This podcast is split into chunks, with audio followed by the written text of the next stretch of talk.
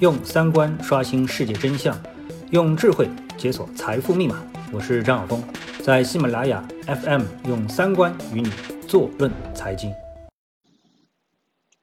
呃，各位听众，大家好啊。那么这两天因为在外面旅游，所以呢，呃，更新有些少啊。嗯，财经呢有这样的一个特点啊，就是它的这个迭代非常的快。啊，如果说今天发生了一个事情，如果你不说的话，嗯，那么到了第二天，可能它就说已过期了啊。再说呢，意义就不是很大了啊。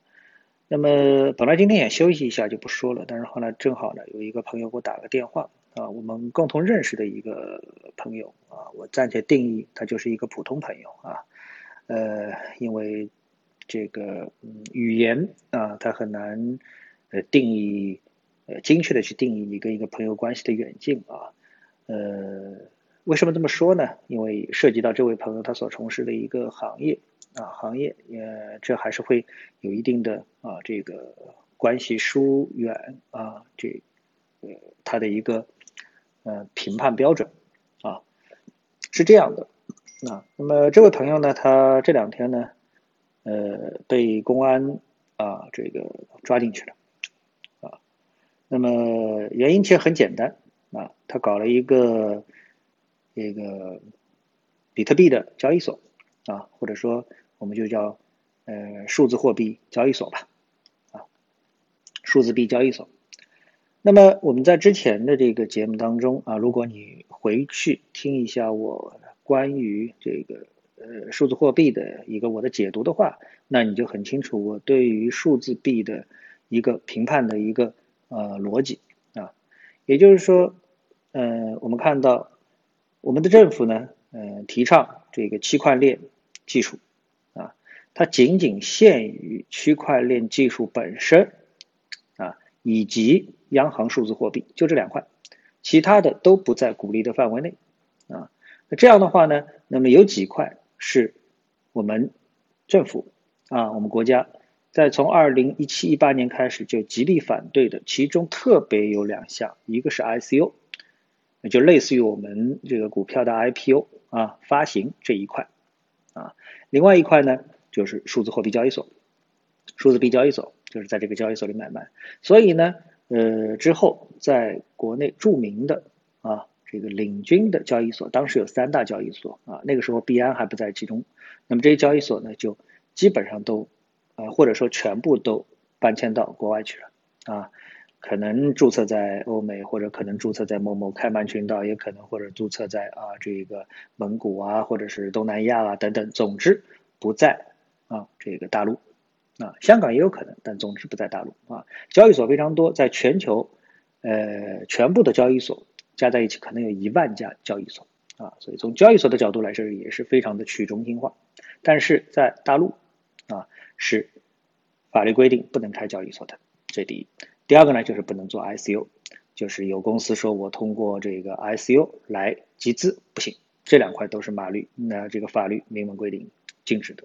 那么就我所知啊，我这位朋友他的问题出在哪里呢？他呃，第一，交易所还在国内，主体还在国内，他根本就没有注册到国外去啊，包括本人、运营、老板都在。国内，那么这已经是犯了一个大忌了，对不对？另外一个呢，你作为交易所，你肯定要不断的上这个，就像我们上新股一样的，它就要上那个呃数字币啊。那么这些数字币，它一定背后有一个载体，就是某一个公司，对不对？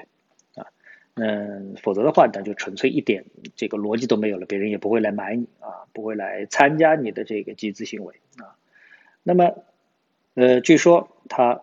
是他自己设计了一个平台币，还是啊用了一个 ICO 的币在他的这个平台上，然后他下架了啊，就像我们退市了，他把它退市了。退市的一个结果就是，投资人不管你是参加 ICO 的投资人，还是平台的平台币的投资人，那么都是颗粒无收，直接归零了。那当然是啊不能接受的，所以呢就去报案了。啊，大致我听说的逻辑就是这样啊，即使当中有一些呃这个和事实不一样的地方的话，但是。大概率基本上都是这个逻辑。啊，所以呢，公安上门了。啊，公安上门了，麻烦就来了。那么，哎，就有一个问题，那么他为什么搞了一个这个交易所之后？啊啊搞交易所之后，明明很多的交易所都搬迁到国外，他不搬呢？啊，这是我当时一直有的存在的一个疑问。啊，一个疑问。那么这个就要牵涉到他之前的还有一个投资项目。啊，一个什么投资项目呢？他在大众创新、万众创业的时候搞了一个 P to P 的项目啊。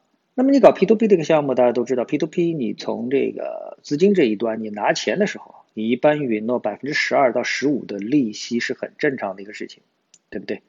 然后呢，你的钱再放出去赚取，比如说百分之三十啊多少的这样一个利润，然后把当中的差价才是你的利润啊，才是你的利润，当中的差价是你的利润啊。所以呢，他从搞了这个 P to P 之后呢，大概率啊，我们从现在回过头来看，我们就知道大概率他就陷进去了啊，因为他不想跑路，他不想一走了之啊，他不想让自己个人的。这个所有的商业的信誉啊，或者是个人的这种信誉，完完全全的就没有了，因为他的年龄不大啊，年龄不大，也就是三十左右的这么的一个样子，就是说哎，彻底的个人的一个在这个社会上的信用就直接归零了，大家也不用找我了。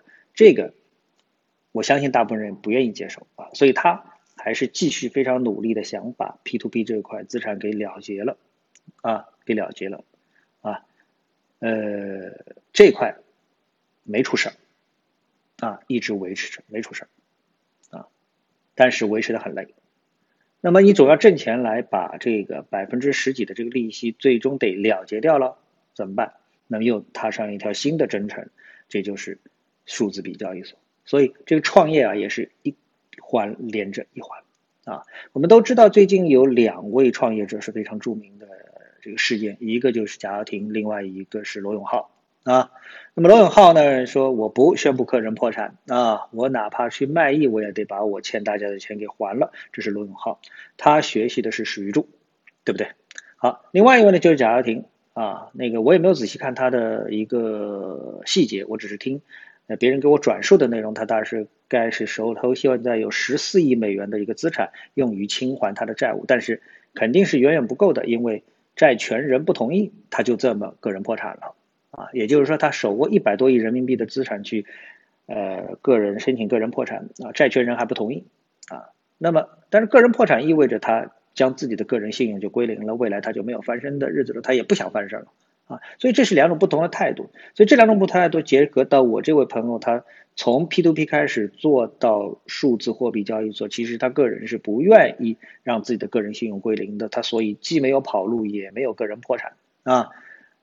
呃，但是。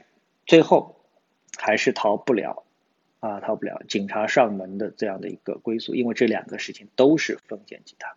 那么我谈这件事情，想给大家一个结论性的东西是什么呢？哎，我们发现创业是一件风险非常大的一个事情啊。假设换一个地方啊，那创业可能只承担我们说什么叫财务风险啊。就像我们一般投资股票一样的，你买了股票，你最大的风险是什么？股价跌了，你亏损了，对不对？这就是财务风险。你会因为股票下跌而去面临法律风险吗？哎，假设你是借钱炒股，你还不出钱了，那当然你就会有法律风险。如果你只是用自己的钱去做的话，你就不会有法律风险，对不对？好，但是我们发现做实业、实业的创业，你就会经常听到这样的案例，你不仅会承担这个。财务的风险，而且会成大概率啊，我们经常是屡见不鲜的大概率的法律风险。所以，呃，给我个人的感觉就是在中国啊，创业的风险实在是非常之大啊。嗯，这个再说下去就说不下去了，我只能说给大家这么一个感慨啊。好，谢谢大家的收听，我们下次节目时间再见。